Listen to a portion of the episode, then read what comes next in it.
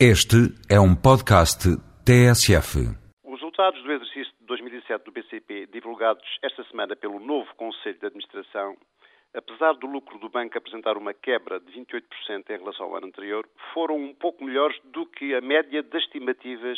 dos analistas, não se podendo dizer que os resultados tenham surpreendido muito os investidores. Mesmo as medidas de saneamento financeiro anunciadas não terão igualmente surpreendido o mercado. O que poderá ter constituído uma surpresa positiva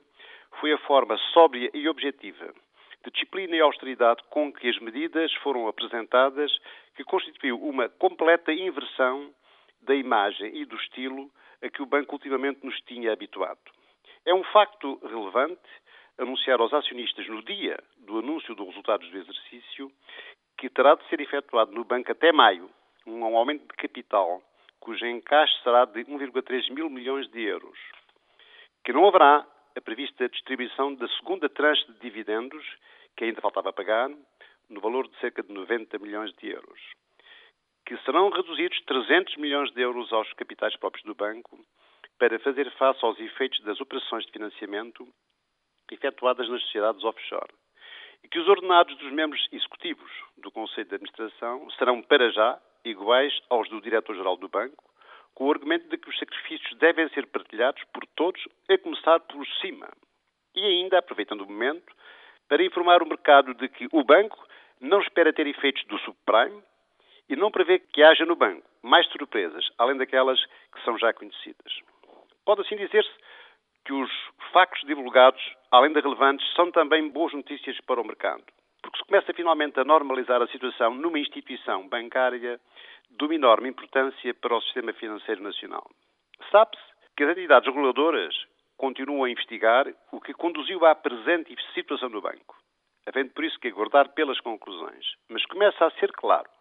que deverá ter havido omissões de informações importantes por parte do banco, quer ao Departamento de Supervisão Bancária do Banco de Portugal, quer à CMVM.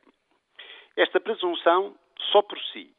independentemente das conclusões que vierem a ser apuradas no futuro, leva-me a recordar o que tantas vezes aqui tenho falado, de que um dos efeitos benéficos mais importantes da crescente democratização da economia mundial, aquilo que Jorge Soros chama a mundialização ou alargamento da sociedade aberta, é o apertado escrutínio que os cidadãos de todo o mundo cada vez mais exercem sobre o comportamento e as práticas dos decisores, quer sejam governantes, empresários ou gestores. E a importância crescente que têm nas sociedades modernas, quer a transparência das decisões, quer a responsabilidade dos empresários e gestores na solução dos problemas que preocupam a sociedade civil e não apenas a resolução dos problemas da sua empresa ou da sua organização. O caso do BCP é paradigmático e se ele tiver contribuído para que os nossos decisores tenham finalmente interiorizado esta questão, terá prestado um bom serviço ao país, apesar de todos os aspectos negativos que, evidentemente, este caso encerra noutros domínios.